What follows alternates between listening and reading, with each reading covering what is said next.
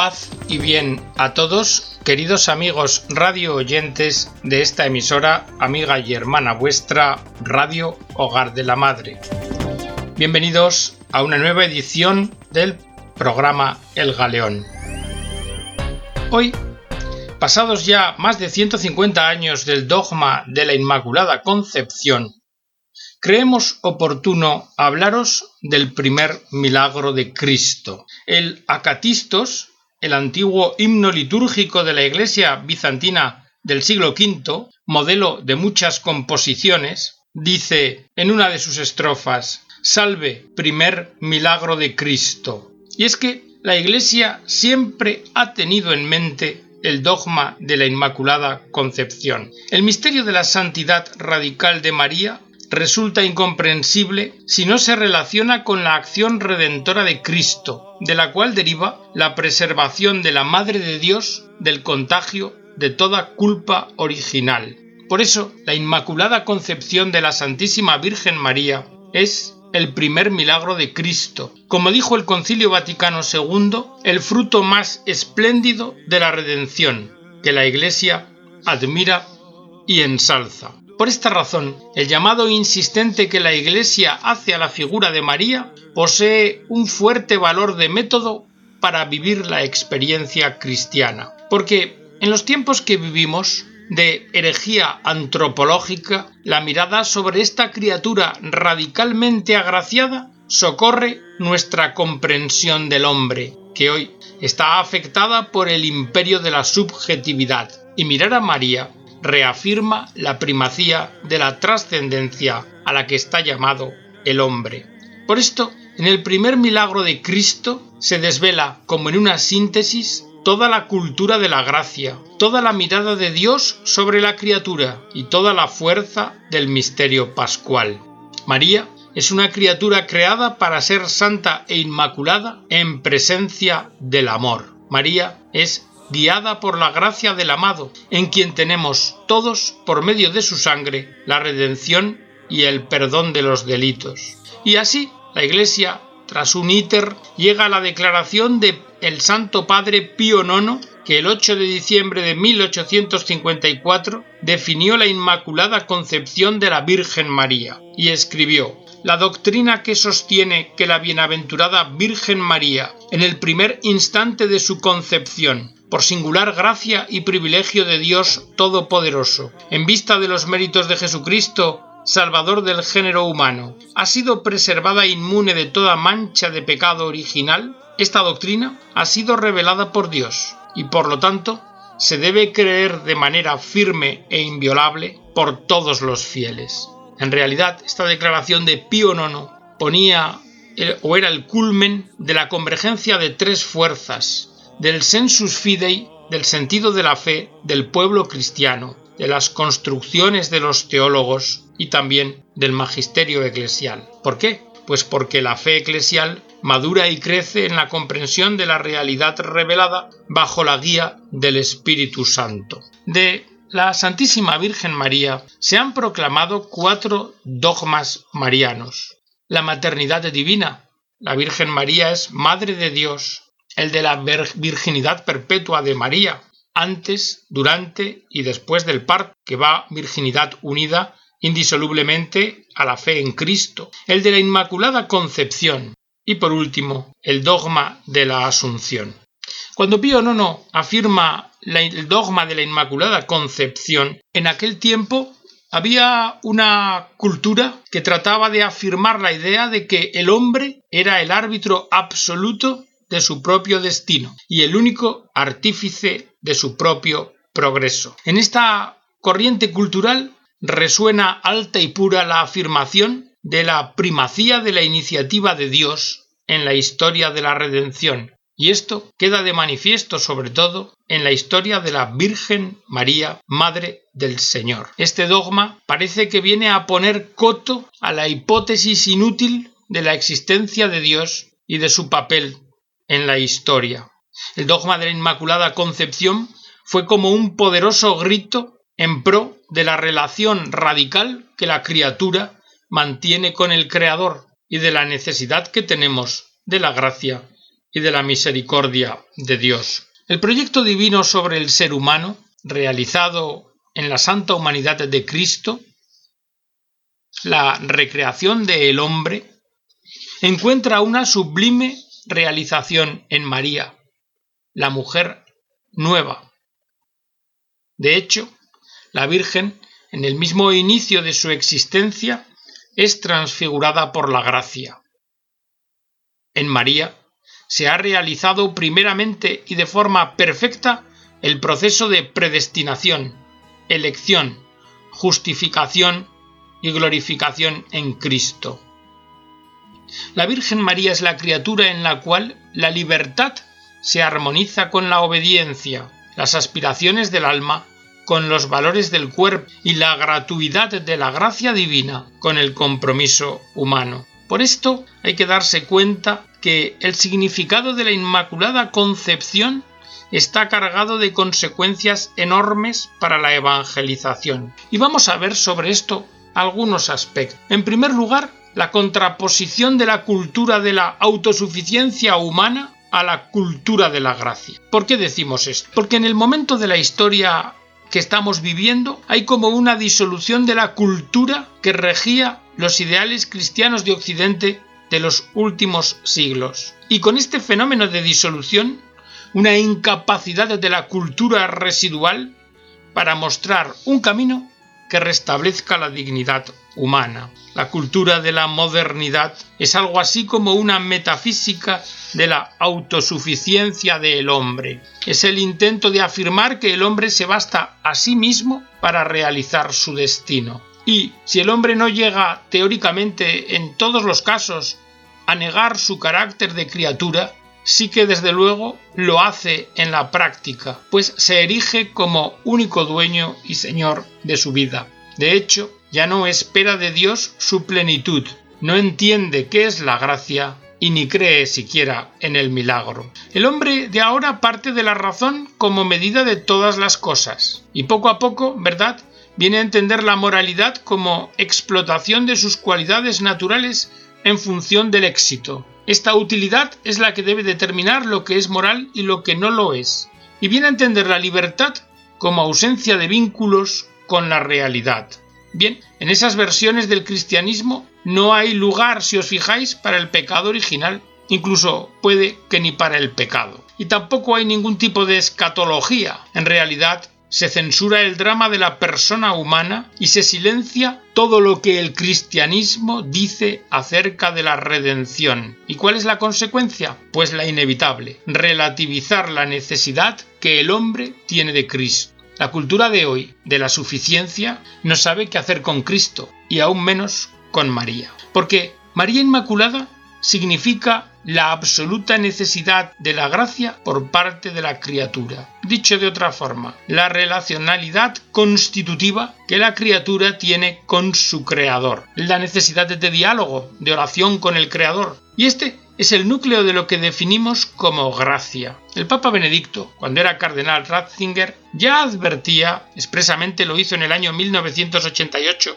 en su visita a Chile, que hemos cosificado quizá un poco más de la cuenta lo que es la gracia, porque hemos puesto el relieve en considerarla como algo sobrenatural que llevamos en el alma. Pero en realidad el concepto de gracia es mucho más amplio, porque es un concepto relacional y no expresa tanto una propiedad del sujeto, de la persona, cuanto una relación de un yo con un tú, una relación de Dios con el hombre. El saludo a la Virgen María llena de gracia podemos traducirlo de la siguiente manera llena eres del Espíritu Santo, estás en relación vital con Dios. En la Inmaculada Concepción brilla la memoria del hombre creado para Dios y por tanto descubre su significado en su pertenencia por entero a otro, y también del don de Cristo y de su Pascua, sin el cual este destino, el del hombre, comprometido como quedó por el pecado, no sería posible de alcanzar. En su primer instante como criatura agraciada por la sangre del amado, María realiza plenamente un proyecto alternativo al de la cultura de la autosuficiencia, cultura que lleva al deterioro de lo humano. María, sin apenas palabras, con su existencia y su posición ante el misterio, proclama que la grandeza y la fecundidad de una vida consisten en la apertura de la libertad personal al designio de Dios. María proclama que en esa apertura, por gracia de Dios, se realiza el milagro de que el hombre venga a ser templo del Espíritu e Hijo de Dios, y con ello cumple el deseo impreso en el hombre desde el origen, que ya explotó la antigua serpiente para inducirnos a la perdición, cuando les advirtió seréis como dioses. En definitiva, podemos decir que la realización de la existencia humana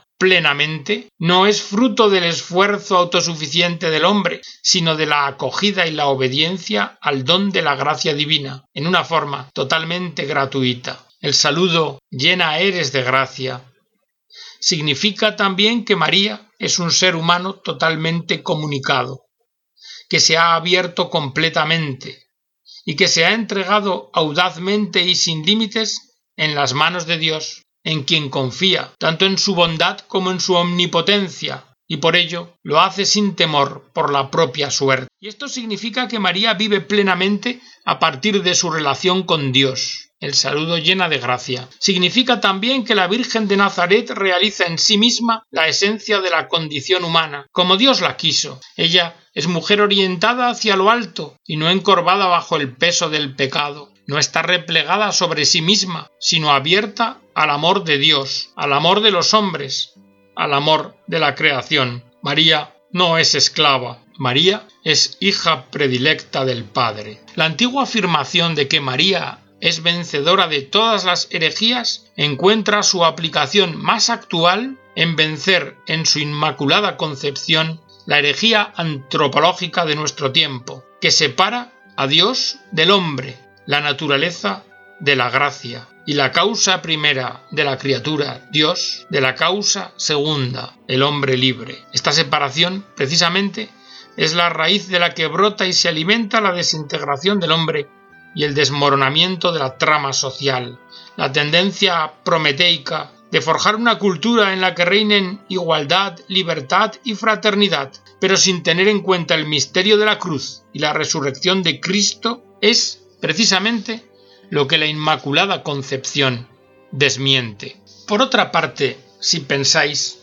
la relativización del acontecimiento cristiano que sustenta la cultura dominante trae otra consecuencia, el vaciamiento de su dimensión histórica y su transformación en una utopía cualquiera más. Sin embargo, María desmiente esa reducción. La palabra acontecimiento implica que estamos ante una novedad introducida en el tiempo de la historia. Aquí ya no se trata de una proyección más de los sueños de rescate que el hombre, a través de sus construcciones ideológicas, ha ido realizando, sino que aquí, en el acontecimiento de Cristo por María, se trata de un momento predeterminado del tiempo y de la historia que da sentido a todo. Es la irrupción del misterio en la carne la irrupción de Cristo en la historia en María el que determina llegar a la plenitud del tiempo, de suerte que con la redención el hombre podrá clamar de nuevo hacia el Creador, Abba, Padre. Y en este grito de lo profundo está la prueba de que el Espíritu nos ha sido dado. Se trata, por tanto, y estamos ante una nueva creación. La visión cristiana habla de un ya del reino de Dios, aunque en tensión hacia su plena manifestación. El evento de Cristo y su Pascua han introducido en el mundo una aceleración de la historia. Cristo, ya resucitado, está sentado a la derecha del Padre y es primicia del hombre nuevo, primogénito de entre los muertos. Lo que tantos sueños utópicos del hombre han propuesto en la historia, lo ha realizado y con creces Cristo con su encarnación, muerte y resurrección, y lo ha donado al hombre al que ha unido a su persona. Cultura de la modernidad utópica, al no poder ofrecer un verdadero modelo de realización humana, solo puede prometerlo a cambio de la docilidad del hombre. El cristianismo, en cambio, consiste en la certeza de que ha habido un momento en el tiempo que ha dado sentido a todo. Y este momento es el acontecimiento de Cristo. En el Hijo de Dios la historia ha sido redimida. Y aquí está todo el escándalo del cristianismo para la razón autosuficiente, porque el hombre prometeo, el hombre que prescinde de Dios y quiere hacerse Dios, no puede admitir que en Cristo se ha manifestado definitivamente la gracia salvadora de Dios a todos los hombres. Para el pensamiento moderno esto no puede ser un hecho, y Jesús no puede ser en todo caso el Hijo de Dios, sino un modelo ético o un hombre religioso excepcional, todo lo más. Y si nos enfrentamos al credo de la Iglesia, ocurre lo mismo. Necesita ser reinterpretado para convertirse en una proyección de la autoconciencia del hombre divinizado. Y es aquí otra vez donde en el corazón del acontecimiento cristiano vuelve a revelarse la figura de María. María Inmaculada, Madre de Cristo, indisolublemente unida al misterio de la redención, María reúne y refleja las supremas verdades de la fe, y principalmente lo hace en su Inmaculada Concepción. Por eso, no es casual que la primera referencia a María en los escritos de los padres de la Iglesia resulte mencionada como la nueva Eva, nueva Eva que vence la desobediencia y desfiguración a la que se entregaron el primer Adán y la primera Eva. En la Inmaculada Concepción el hombre tiene una memoria de su perfección recuperada y se compendia el anhelo de su búsqueda de Dios. María es el espacio histórico de la recuperada disponibilidad del hombre a Dios. Por esto, la Inmaculada Concepción confirma la complacencia de Dios por la historia, que por su benevolencia ha creado y en la cual se refleja su imagen eterna. El carácter de evento que el dogma mariano tiene en la economía de la salvación reconcilia a la humanidad con su propia historia, y dentro de esa historia le permite encontrar lo que la ennoblece. Y así lo canta Dante, el poeta, a la Virgen, cuando en el canto trigésimo tercero del paraíso le dice Tú eres la que de tal forma has ennoblecido la humana naturaleza que su hacedor no desdeñó convertirse en hechura suya. La gracia vertida sobre María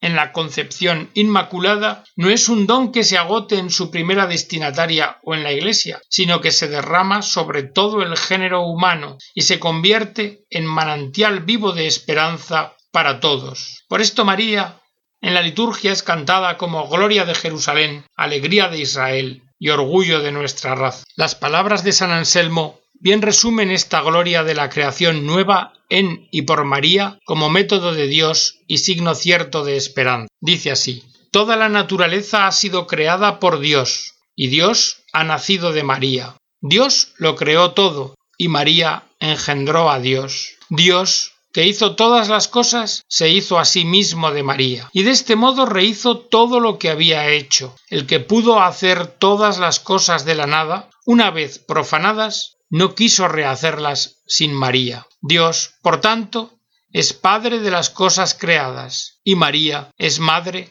de las cosas recreadas. Y hasta aquí, queridos amigos, esta edición del programa de hoy dedicado a las consecuencias del dogma de la Inmaculada Concepción y a los elementos que comprende que pueden aclarar su papel desde la perspectiva de la nueva evangelización. Os invito a que nos acompañéis en el próximo programa. Espero que este haya sido de vuestro agrado y haya servido a vuestra edificación. Que Dios os bendiga a todos.